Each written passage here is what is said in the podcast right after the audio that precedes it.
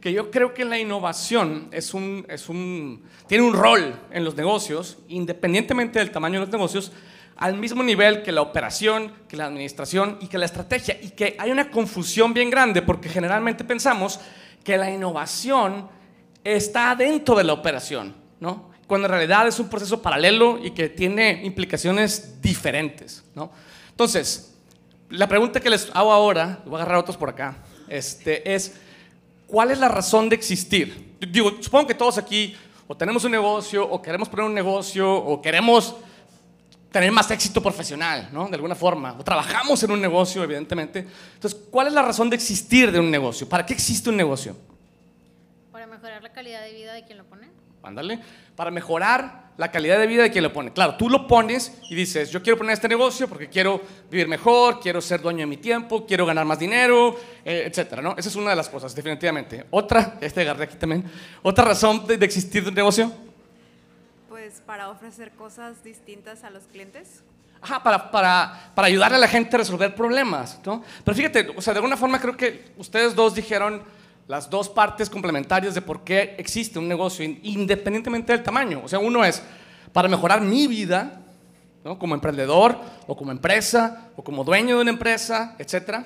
Y el otro es para mejorar la vida de los demás. ¿no?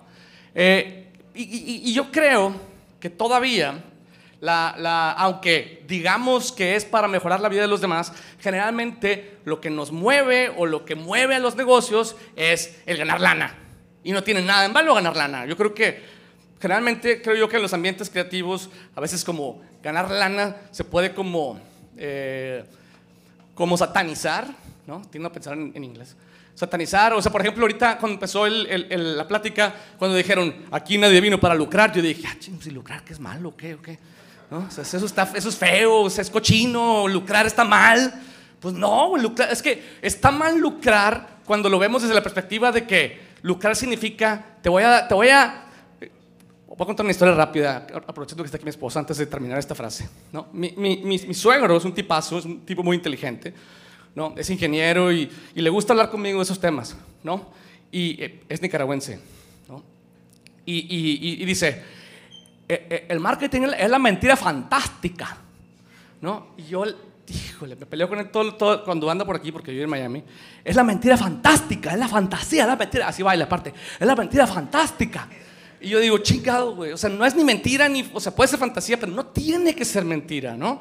Y creo que la razón por la que decimos que aquí no vino a lucrar, lávanse las manos, porque lucrar está feo, está gacho, es porque muchos negocios durante mucho tiempo, de muchos tamaños, se dedicaron a decir mentiras con tal de ganar unos pesos y entregar una, una, algo que no, que no vivía a la altura de las expectativas de lo que te dije. ¿no? Y, en, y, antes no importaba, ¿no? porque ya me dice tu lana, ya te di ahí, ¿sabes? Mi producto charchino y hay unos vidrios. Pero ahora, pues si hay los vidrios, o sea, si yo me atrevo a darle a alguien algo que no vale la pena y le dije que era lo mejor que le iba a pasar en su vida, pues está bien fácil que, ¿sabes? Que hable mal de mí, que todo el mundo se entere y que me quemen y que tú no me quieras comprar la siguiente vez, ¿no? Entonces yo creo que está cambiando esta idea de que hacer dinero o lucrar es cochino, ¿no? O sea, para, obviamente, para ganar dinero tienes que vender algo y algo que ayude a la gente, algo que resuelva problemas de alguien. Aquí puse un shampoo, un jabón, ya ni me acuerdo. ¿No? O sea, claro, entonces eso, vender algo te ayuda a ganar lana, ¿no? Ahora, para poderlo vender, pues más vale que sirva, ¿no? Más vale que, que, que resuelva, pero verdaderamente un problema. Y, y, y, no nada más eso, sino más vale que lo resuelva mejor que, el, que la alternativa. ¿no? Entonces, desde esa perspectiva, o sea, es como, ¿cuál es la razón de existir de un negocio? ¿no? ¿Cuál sería? Buenas noches. Ay, tengo que pensar en muchas cosas. Muy bien. ¿Eh? Generar valor. Generar valor. Ah, sí. Pero no nada más generar valor. ¿No? Entonces, básicamente, de hecho, yo creo que es la mitad de la razón. Es generar, o sea, es entregar y capturar valor. Y ese es, es un intercambio. ¿no? Y, y, ese es para eso existen los negocios, para intercambiar. O sea, tú tienes un problema, yo tengo una solución. Yo te la resuelvo, tú me das lana. ¿no? Entonces, es, son las dos. Es generar, o sea, entregar y capturar. Pero el problema es que, por un lado, creo que durante muchos años la, la, perspectiva era capturar valor, ¿no? Y de hecho, así creció mi suegro y así crecieron esas generaciones donde, donde les decían, o sea, tu responsabilidad moral es generar valor para los accionistas, ¿no? O sea, capturar valor. Y luego, yo pienso que ah, recientemente nos hemos ido al extremo opuesto, ¿no? Existimos para, para, entregar valor y mal cobramos, mal vendemos, medio regalamos, ¿no? Y pensamos que lucrar es cochino, ¿no? Entonces, eh, eh, para mí esa es la solución, esta es la definición, es, es, el intercambio de valor, literalmente. Es, yo, tú tienes un problema, yo te traigo un, un, una solución y a cambio me das lana, ¿no? Y me la merezco si lo hice bien, ¿no? Entonces, la, esta es una clase súper básica de negocios. Eh, ¿Qué actividades son las que se realizan para, aquí estoy hablando de entregar nada más, para entregar valor? Eh, un servicio. Ok, o sea, eh, el servicio sería como el, el valor que entregas. Pero ¿qué, para poder entregar un servicio, ¿qué, qué tienes que hacer? ¿Perdón? Producción. Ojalá, ¿producción en qué sentido? Este, de generar algún... Claro, tienes que, tienes que tener un servicio, tienes que decir, sea, tener un servicio que vender, ¿no? Lo tienes que pensar, lo tienes que generar, ok. Pero, entonces, pero típicamente, ¿no? ¿Qué es lo que pasa? O sea, si vemos como la cadena de valor o parte de la cadena de valor de un negocio, generalmente entregar valor tiene que ver con conseguir el insumo. El insumo puede ser, ¿sabes? La materia prima con la que hicimos esta silla, los servicios, que muchos de nosotros estamos en, el negocio de los servicios, pues el insumo es, sea, es el conocimiento y la idea. Y lo transformamos ¿no? en, en, un producto o lo transformamos en un servicio. Imagínate, yo por ejemplo que me dedico a la educación, pues el insumo son las ideas y la investigación y el conocimiento que está allá afuera en otros expertos y yo lo transformo en un curso, ¿no? Y luego lo distribuyo, ¿no? O sea, lo entrego por medio de qué? Pues, pues lo promueves y lo vendes, ¿no? Por muchos medios que no estamos aquí para hablar de eso, ¿no? Esta es la entrega de valor. Ahora, ¿cuáles son las actividades que hacemos para capturar valor? ¿Cuáles serían? Cobrarlo. Ah, cobrarlo, exactamente. Pues sí, básicamente lo dijiste muy bien, ¿no? o sea, lo tienes que mercadear, ¿no? Vender, ¿no? Obviamente aquí está la cobrada y atender. O sea, muchas cosas que vendemos requieren una atención postventa, ¿no? Y depende en qué negocio estés, ¿no? Porque, de hecho, por ejemplo, si, si alguien de ustedes está en el negocio de, como Chuy, ¿no? De la hospitalidad de los, o de los o de los restaurantes es diferente porque primero, ¿sabes? Primero te lo doy y luego me lo pagas, ¿no? Es de las pocas cosas y, ¿sabes? Eh, que, que, funcionan medio al revés, pero bueno. Y obviamente todo esto lo tienes que administrar, ¿sí? O sea, le tienes que dar servicio, tecnología, talento, dinero a toda esta raza para que hagan todo el proceso de entregar y capturar valor, ¿sí? ¿Qué falta? ¿Qué le falta a esta fórmula? Sí, exacto, pero ¿por qué? Porque está, ¿te acuerdas la gráfica del principio? Está en todo lo que vemos ahí. ¿no? Sí, o sea, bueno, no está en todo, necesariamente. Bueno, puede estar en todo. Sí, puede estar en todo. Al final voy a decir eso. Puede estar en todo. Pero el rol principal no es, es bueno, en mi opinión humilde, no es que esté en todo, aunque puede, Puedes hacer innovación de cómo consigues insumos, sí. De cómo transformas insumos, la producción, sí. De cómo los distribuyes, sí, claro, por supuesto. Pero el rol principal, no, para mi gusto, va antes de todo esto, ¿no? O sea, como que en el mundo de los negocios, la idea es, ¿sabes? Transformar, distribuir, mercadear y vender y atender. Ajá. ¿Y qué vas a transformar, distribuir, mercadear y vender?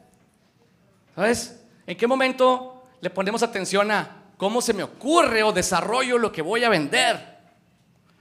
Pues eso es una caja negra, ¿no? Y esa caja negra, pues la está, hay, quienes nos dedicamos a sacar de ahí adentro las cosas, los tiliches y acomodarlos para que digas, ah, pues hay un proceso para eso, ¿no? O sea, hay un proceso, eh, o sea, para, para, para, para poder tener una idea de qué es lo que voy a vender, ¿no? Entonces, ay, canijo, como que... Entonces, entre, digamos, no, estoy aquí para hablar a detalle del proceso, pero es investigar, concebir y desarrollar. ¿no? Es, es, investigar, ¿sabes? qué, hacia dónde va el mundo, investigar qué, qué necesidades nuevas tiene la gente, ¿no? concebir un poco como lo que hablaban hace rato de, de creatividades. Ok, ya entendí que hay un problema, ¿no? Entre menos obvio sea ese problema, más oportunidad tengo yo. Pero entonces, ¿cómo lo consigo? Pues de muchas formas. Se te ocurren mil ideas, puedes, ¿sabes? Hacerlo jugando, etcétera. ¿No? Y luego la desarrollas, o sea, no nada más se te ocurre, ah, pues quiero, ¿sabes? Quiero, ¿qué que estar así muy fantástico? ¿no? Una cama que me dé masaje y me abrace en la noche. ¿no? Porque mi esposa no me quiere. Esto está bien, chido, está bueno. O sea, hay, hay gente que quiere eso, sí, sí, sí, mucha gente vive sola y la soledad es una epidemia, ¿no? Eh, y, y está bien, ok, ya la concebiste, ahora ¿cómo la vas a desarrollar? Ah, la madre. No, pues, pues sí, voy a conseguir unas pelotas y, ¿sabes? Eh, y vea, pues tiene su chiste, ¿va? Pero al final esa, esa es la innovación, es investigar, concebir y desarrollar lo que vas a entregar para poder capturar valor.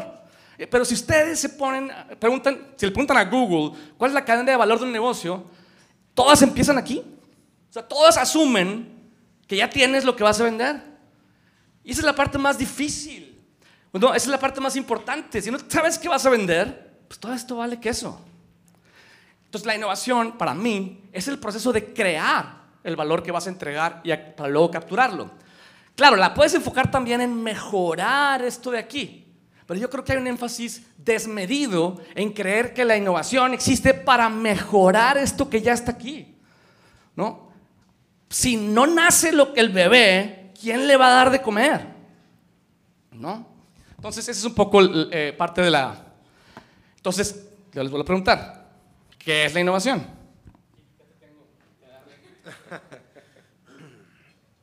La innovación es algo vivo que está en todo lo que vemos.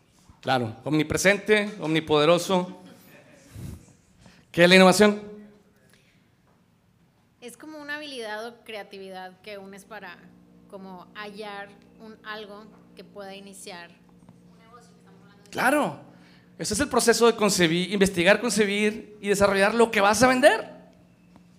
Pues parece que no, no, no lo dije claro. Entonces, digamos, en términos así más rimbombantes, es la creación de una propuesta de valor significativa, o sea, que a alguien le importe, porque a lo mejor mi cama que da masajes con bolas y me abraza en la noche, a nadie le importa, ¿no? Y diferenciada, ¿sabes? Que sea mejor que ir a los masajes este, coreanos eh, y que una colcha de esas que pesan mucho, ¿no? Para poder entregar y capturar valor, para poder hacer negocio, ¿no? Eh, entonces, la pregunta ¿no? que yo me hago y, y que me hice alguna vez y que les haría a ustedes es, ¿y por qué no nos enseñan o no nos enseñaban esto en la escuela? No, ¿por qué, por qué en, las, en- en las escuelas de negocio, etcétera, hasta hace no mucho, todo partía de eficientar y hacer más productivo la, cadena de valor desde la producción hasta la atención? ¿Por qué nadie se preocupaba por pensar en ¿y qué vas a vender, apá? ¿No? ¿Por qué será? ¿Perdón? Ah, lo daban por sentado, ¿no? Porque lo que decían, o es como decir, pues eso, eso le toca a lo mejor a los genios, emprendedores, ¿no? Y los demás, y eso es una caja negra que nadie entiende y pues buena onda los que tengan buenas ideas, esos creativos o lo que sea, y los demás pues, pues nos dedicamos a, a mantener lo que ya existe, ¿no? Entonces, ¿qué es lo que pasa? Ya empezó a hablar la asiática. Ay. ¿Qué es lo que pasa? Haz de cuenta, en, en el proceso de, de- de la vida de un negocio, ¿no? Está descubrir y desarrollar, que para mí es la parte de innovación, y luego la parte de eficientar y mantener, que es en la que sí nos hemos enfocado. Y lo que pasaba era que cuando algo nacía, hace 20, 30 años, cuando algo nacía, cuando un producto, un servicio se lanzaba al mercado, y, si, si el mercado lo recibía bien, o sea, si era significativo y diferenciado, entonces pues lo importante era mantener eso en el tiempo. Y la verdad es que una buena idea le podíamos sacar jugo durante muchos años, ¿no? De hecho, el promedio era como 40 años, ¿no? Eh, y entonces, ¿qué cambió? Pues cambió que las cosas empezaron a mover más rápido, ¿no? ¿Por qué se empezaron a mover más rápido? Pues, de hecho, ¿quién me estaba preguntando hoy? Ya ni me acuerdo. Pero alguien me estaba diciendo, oye, ah, maestro de tenis, me estaba diciendo, oye, ¿y quién inventó el Internet? ¿no? ¿Y por qué, no sé qué me... ah, ¿Y cómo le hicieron? Aquí no me acuerdo. Pero al grado que llegamos a la conversación de la gran aceleración. No sé si han escuchado la gran aceleración, pero básicamente es después de la Segunda Guerra Mundial, se acelera el mundo. Porque en la Segunda Guerra Mundial se generó el radar, las computadoras, la penicilina, tarara, tarara, tarara, ¿no? Todo lo que tenemos hoy es gracias a la Segunda Guerra Mundial. Para bien y para mal. ¿no? Y, y- y un poco las estadísticas lo que dicen es, debido a eso ha crecido la población mundial dramáticamente del, del 50 para acá, en todo tipo de países, ha crecido el, el Producto Interno Bruto también, aunque todo el mundo se queja de que estamos peor que nunca, pues depende desde qué perspectiva la veas, o sea, los- los- todos los países, los pobres, los no tan pobres y los ricos, todos han crecido en, en- en- en bienestar, ¿no? Tremendamente en los últimos 50 años, particularmente en los últimos 20. ¿no? Y luego, si nos podemos saber también lo- la capacidad que tenemos de movernos de un lugar a otro o de comunicarnos, que, hay, que aquí se está súper ridículo el crecimiento, Y de repente lo que pasa es que nos damos cuenta que ho- hoy somos más gente que nunca, con más recursos que nunca y mejor conectados que nunca. Entonces todo se mueve más rápido. Y lo que antes duraba 40 años, hoy dura 8. ¿no? Y aquí hay una historia que traigo de moda que les quiero compartir. Imagínense si comparamos la, la- la vida profesional de un pelado como Bill Gates, ¿no? que es como de la, mi suegro, haz cuenta, con la vida profesional de un pelado como Mark Zuckerberg, que es un millennial-ish, ¿no? por ahí medio en la raya.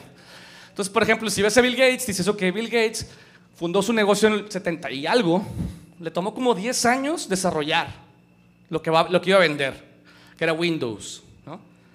Después, le tomó como 10 años pasar de su primer gran cliente, que fue IBM, a ser el rey del mundo. ¿No? 95, en el 95 Bill Gates era tan, tan grande y tan poderoso que el gobierno de Estados Unidos lo, lo acusó de ser monopolista, ¿no? Y ahí tuvieron sus, sus agarrones. Y luego, como pasa, el señor se sentó en sus laureles y pasó los siguientes 10 años dejando pasar oportunidades. Y para el 2005, ¿no? esto representa el periodo de oportunidades perdidas más grandes de esta compañía, se la hubiera llevado el tren. Pero se reinventó, consiguió ahí a este chavo indio, ¿no? Satya Nadella, y la verdad es que lo ha hecho muy bien, ¿no? Pero lo que les quiero decir es que en casi 40 años, Bill Gates solo se tuvo que reinventar una vez, solo una.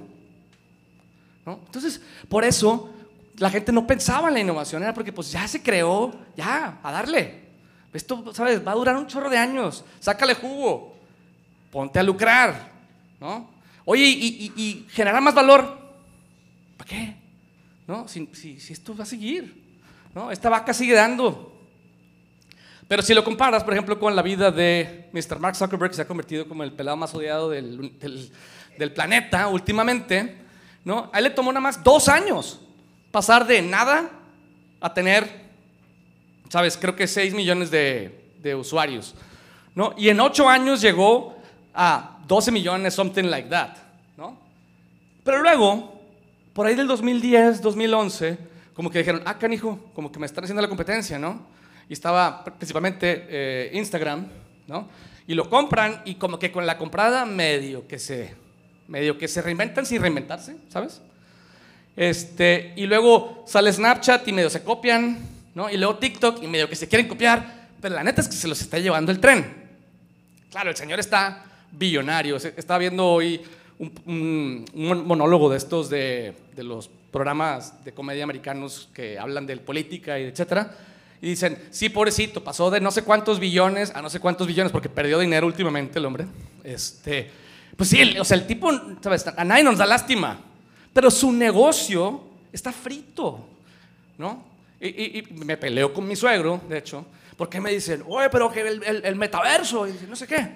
Sí, el metaverso, pues meta, ya lo verás, porque la neta, ¿sabes? De aquí a que el metaverso se convierta en el siguiente Facebook, está cañón. O sea, Facebook tiene no sé cuántos, 5 mil, 6 mil millones de usuarios. ¿Cuándo, o sea, ¿Cuánto tiempo va a tomar para que el metaverso se convierta en esa magnitud de tamaño de negocio? 20, 30, 40 años, if ever. Facebook is dead. No Mark, Facebook. Meta, métasele donde le quepa. Pero, pero Facebook is dead en solo, en menos de 15 años. ¿No? Entonces, aquí se cortaron las cosas tremendamente. Ahora sí, pues todo el mundo dice, ay, la innovación, pues sí, pues oye, ahora sí hay que, hay- no nada más hay que capturar, también hay que generar valor, hay que reinventarnos. Pues sí, ¿no? Este pelado se tendría que reinventar 10 veces, nada más para tener la longevidad profesional que tuvo Bill Gates, ¿no? Y están a dos generaciones de distancia, ¿no? Eh, entonces, ¿por qué es importante la creación de valor? O sea, aquí estamos la que captura y la que crea, ¿no? Y estaban al lado, fíjate. ¿Vienen juntas? Ah, perfecto. Se complementan bien. Entonces, por eso son amigas. ¿Por qué es importante la creación de valor? Eh, pues hay un señor, ¿no? Que se llama Paul Verdin, que es maestro de varias universidades, no me acuerdo ni de cuál, pero tiene un modelo bien chido, ¿no? Que habla de crear valor y de capturar valor. Y, y hay como cuatro cuadrantes en los que todos caemos de alguna forma, ¿no? Él dice, está, hay, un, hay un escenario que se llama la, la pesadilla, ¿no? La pesadilla es cuando estás capturando poco, o sea, nadie me quiere, nadie me paga, pero entregando mucho, ¿no? Pues sí, estás entregue, así están los startups, ¿no? Y así están en Silicon Valley los startups, por eso levantan lana, porque están entregando mucho valor, pero no venden ni más, ¿no? Y luego está, o sea, ¿qué quiere decir esto? Ofrecemos innovaciones relevantes y diferenciadas, pero que todavía no son rentables, en teoría. A lo mejor nunca lo van a hacer, ¿no? Y luego está el sueño. Y este, en mi opinión, es el mejor escenario. Es un escenario en el que estuvo compañías como Apple durante muchos años, ya no, ¿no? Donde están creando constantemente valor, cosas nuevas constantemente para que no los alcance el tren, como le pasó a Mark Zuckerberg, y capturando valor también, ¿no? Este, eh, así debe ser. ¿Sabes? Lucrar no es cochino cuando haces cosas chidas, ¿no? Eh, y tenemos que quitarle esa etiqueta, la verdad. Este, y porque cuando te, te estoy vendiendo algo que vale la pena, te traigo un regalo. Pero el problema es que, como pasa, lo que sucede es que eventualmente nos sentamos en nuestros laureles. Es como la, la gravedad entra y dejas de crear tanto valor y empiezas nada más a capturar. Chichín, chichín, que al cabo que esto, esto aguanta y, y ya cuando vea que se empieza a caer la cosa, pues ya me pondré a, ¿sabes? Es como decir, pues le voy a meter hamburguesas y chilaquiles y ya cuando vea que, que se me está tapando la vena, ¿no? Entonces me pongo a hacer ejercicio. Sí, güey, más que no alcanza el tiempo para que el ejercicio te salve, ¿no? A mí me preguntaban, este, cuando empezó la pandemia, mucha gente me decía, Michelle, cuéntanos una historia de una, de una compañía que la esté rompiendo, o sea, que la pandemia vino, les, los sacudió y que fueron bien creativos y se les ocurrió algo y ¡pum! Ahora son unos picudos. Me dejaron pensando y dije, ni una. No hay ni una empresa que tenía la vena tapada de repente por la pandemia y que en 15 días se volvió Arnold Schwarzenegger. ¿no? Es imposible.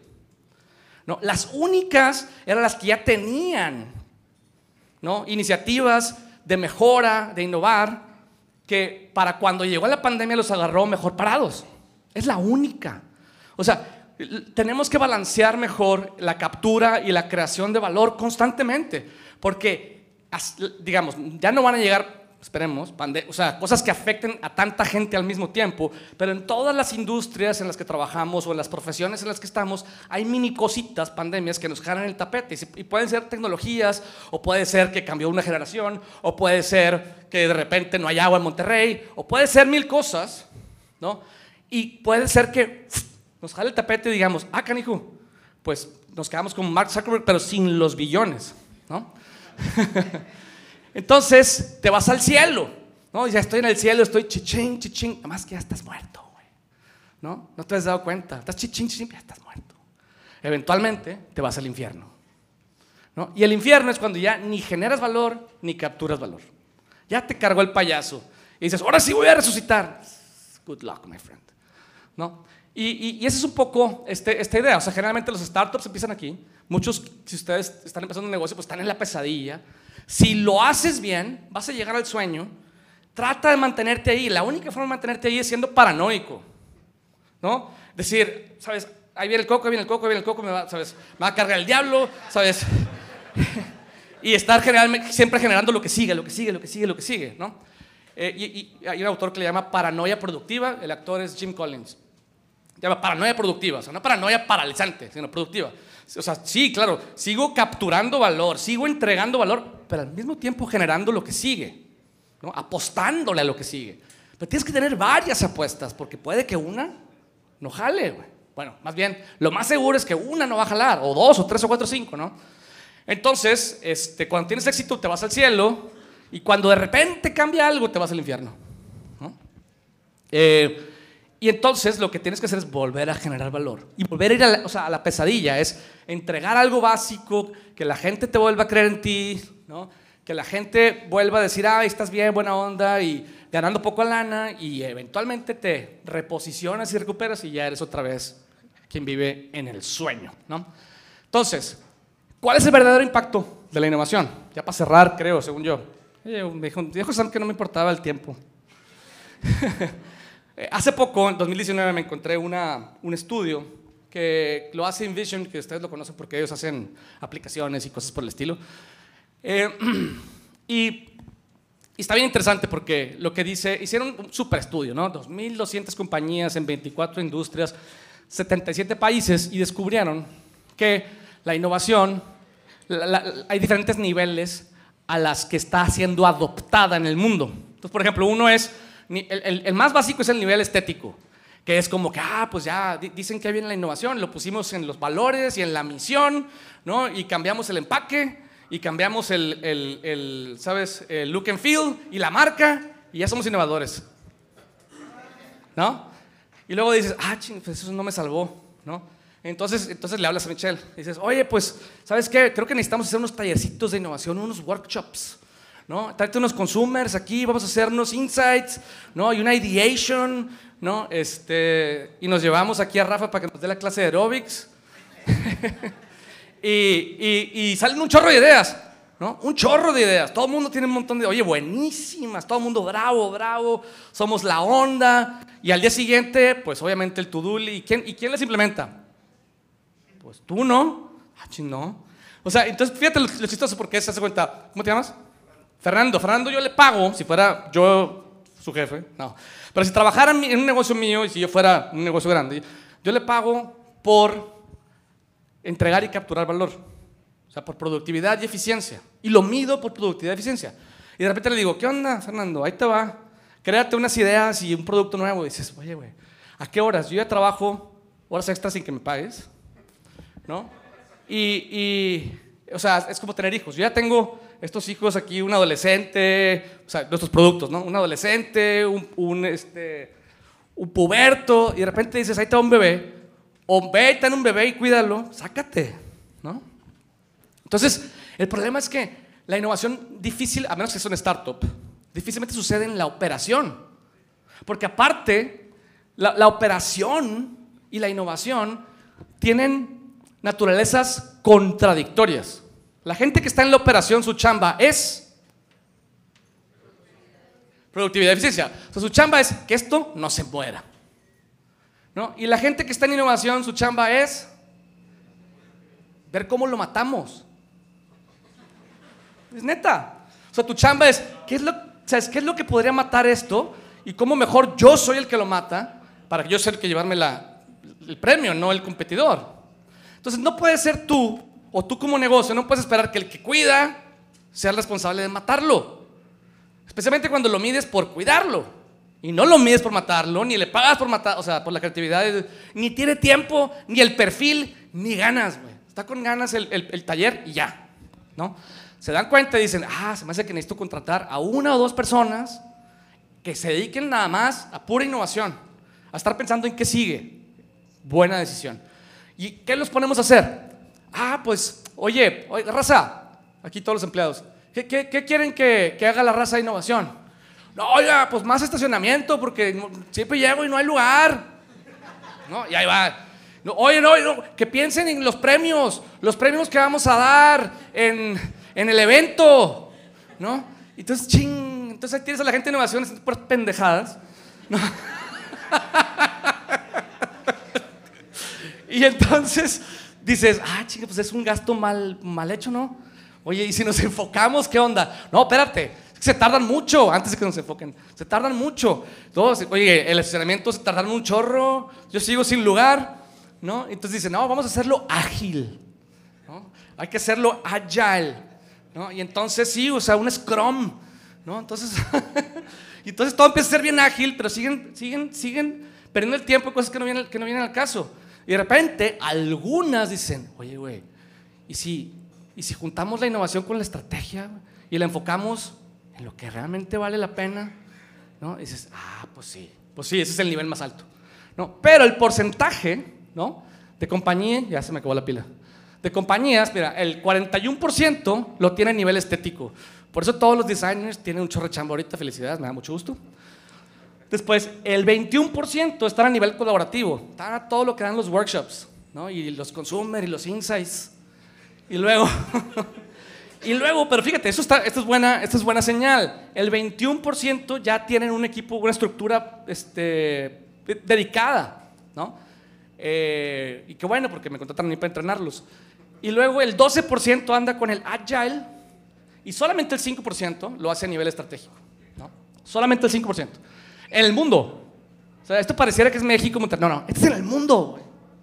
Estamos de la shit, ¿no? Entonces, pero si te pones a pensar, o sea, los, los resultados están cañones. Hicieron una comparativa de algunos indicadores de la gente que está al nivel 5 y los que están al nivel 1. Entonces, los que están al nivel 5 tienen, un, tienen cuatro veces más ingresos que los que te- están al nivel 1. Los que están al nivel 5 tienen cinco veces menos costos. Los que están al nivel 5 son seis veces más ágiles y más rápidos. Y los que están al nivel, nivel 5, independientemente de que sean privadas o no las compañías, tienen un valor de mercado, o sea, el valor como compañía, 26 veces más. ¿no? O sea, valen más si la vendieran la compañía que los que están a nivel 1. ¿no? Entonces, el, el- el tema es, ¿y por qué no hay más compañías haciéndolo a nivel 5? Pues porque toma mucho tiempo el que la gente vayamos entendiendo realmente de qué se trata la innovación y para qué sirve y qué impacto tiene. Y por eso pues, yo dije, pues vamos a hacer, vamos, vamos haciéndole porras, ¿no? Vamos, vamos tratando de cambiar la perspectiva de qué es y para qué sirve y demás. Y no es fácil, ¿no? A, a- mí de repente los clientes, sobre todo cuando yo empezaba, me decían, oye Michelle, pues tuvimos el taller, un chorro de ideas, pero el negocio sigue igual. Digo, sí, güey, fueron cuatro horas. ¿No? La bronca es, es como y le digo, mira, vam- vamos a hacer esto. Tráeme un Excel, güey. No, vamos a pasar cuatro horas haciendo números, ¿no? Y, puliendo el estado de resultados proyectado.